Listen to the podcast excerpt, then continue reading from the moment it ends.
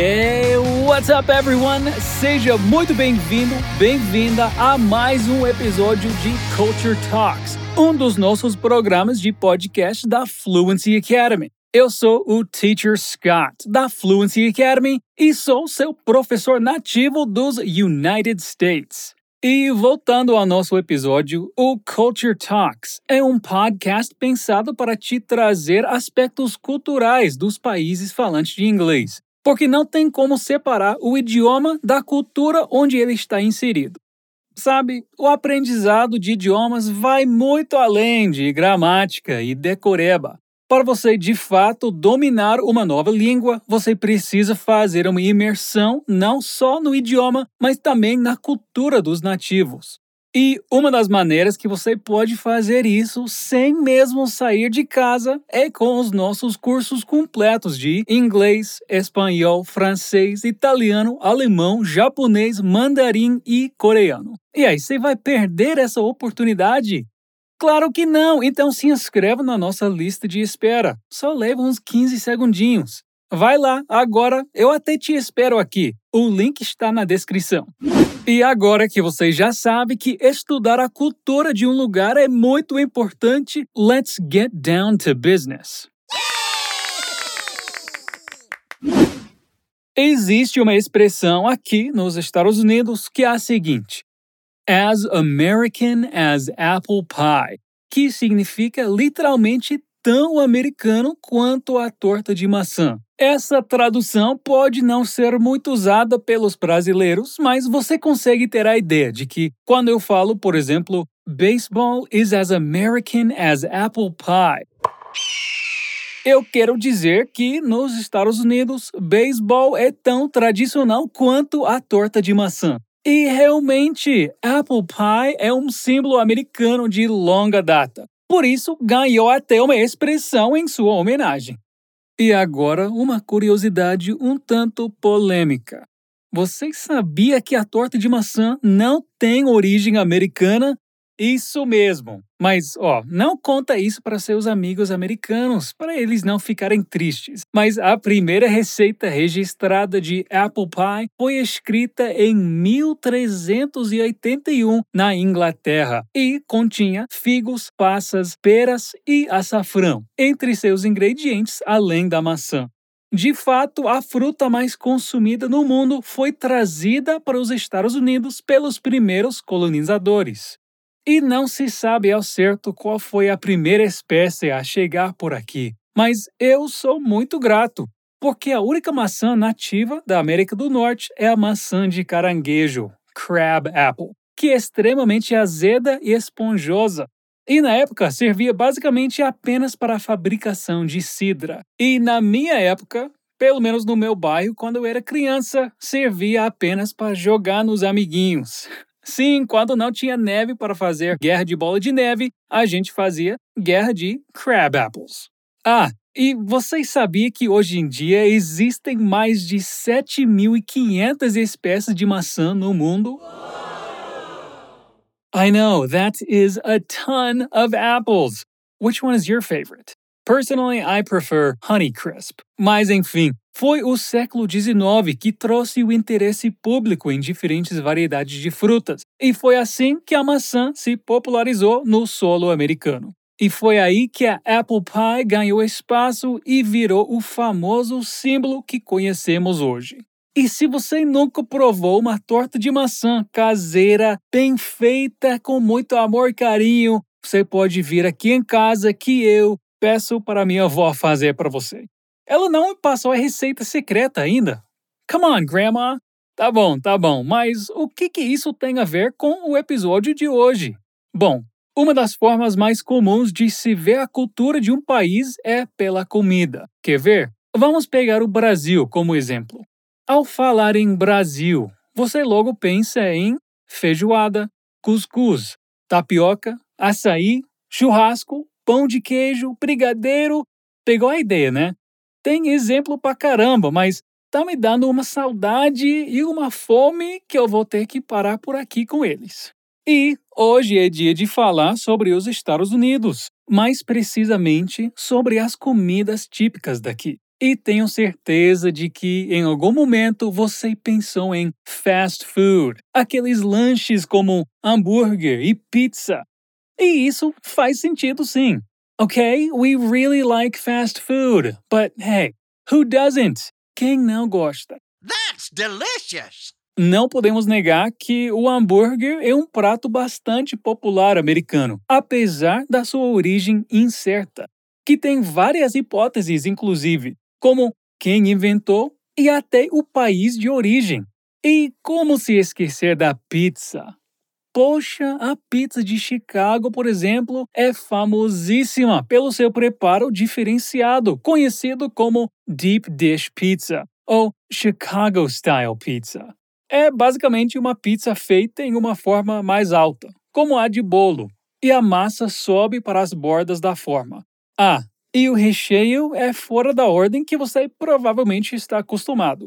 Primeiro é cheese, e então o recheio como pepperoni ou vegetables, e depois o molho. Sim, nessa ordem, com o molho por cima. It's different but delicious. You have to try it.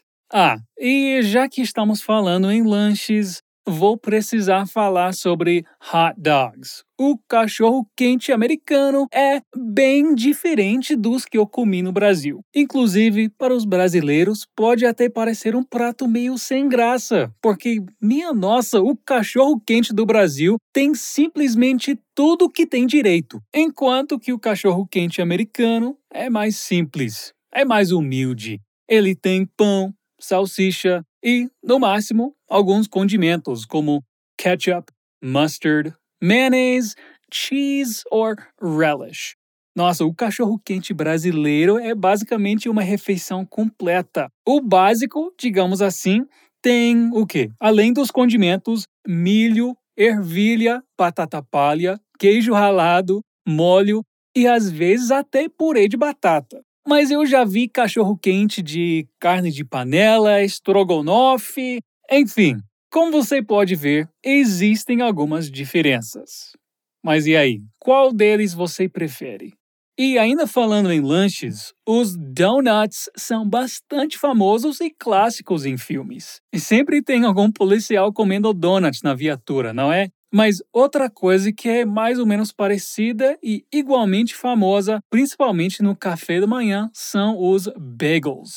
O donut é frito, doce e tem uma massa bem leve e fofinha. Já o bagel é um tipo de pão, ou seja, é assado e tem esse mesmo formato redondo do donut. Você pode rechear esse pãozinho delicioso com vários tipos de ingredientes, sejam eles doces, como geleia ou pasta de amendoim, ou ingredientes salgados, como presunto e queijo, e fazer um sanduíche com ele, por exemplo. Ou você pode mergulhar os pedaços em molhos, como cream cheese.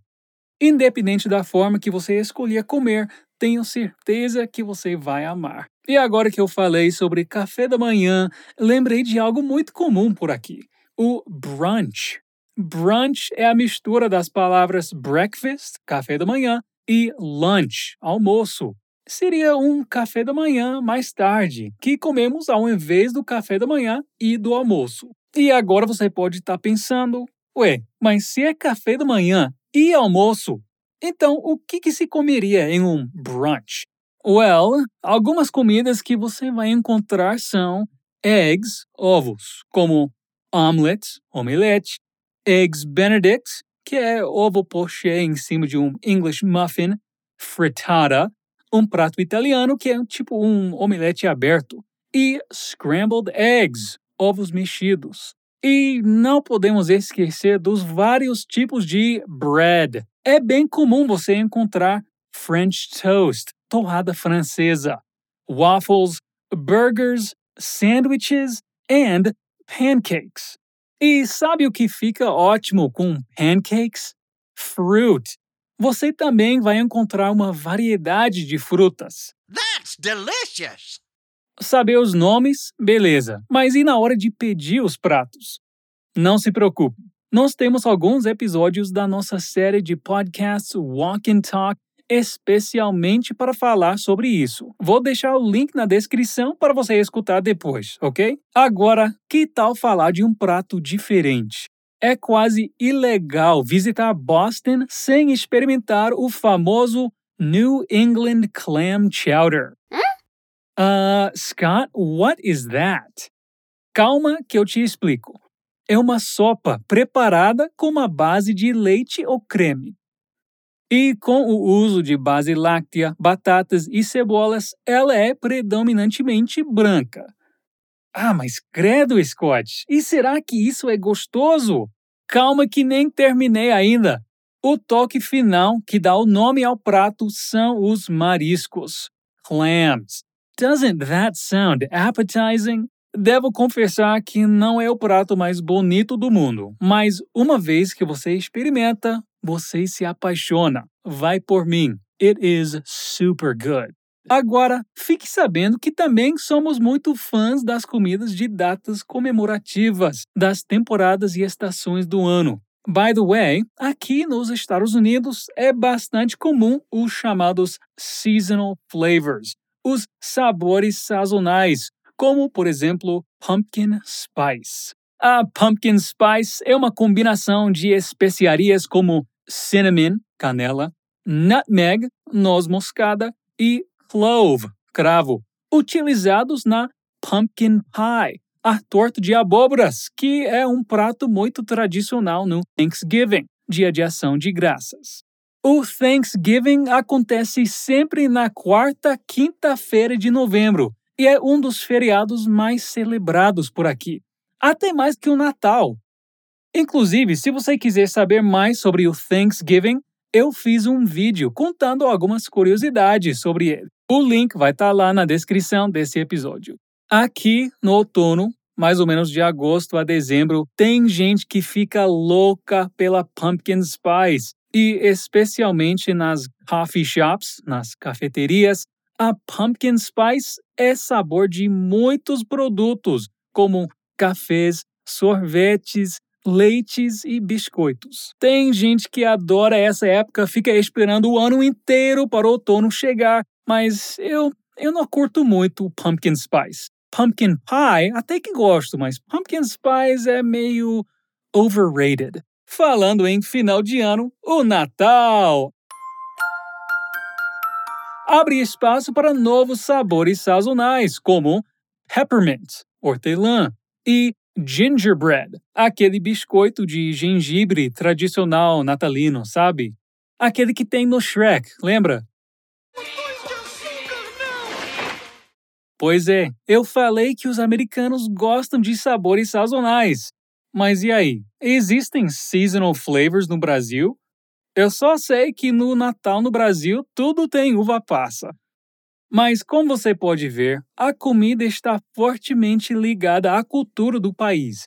Nossa, eu poderia ficar o dia inteiro falando sobre isso e não ia me faltar assunto. Mas bom, acho que podemos deixar para um próximo Culture Talks. Obrigado por passar esse tempinho aqui comigo. Espero que você tenha curtido e aprendido algo novo. Não se esqueça de nos acompanhar no Instagram, arroba TV Inglês. E é claro, visitar nosso portal fluencytv.com para ter acesso a muitos conteúdos gratuitos. Well, until next time, peace out.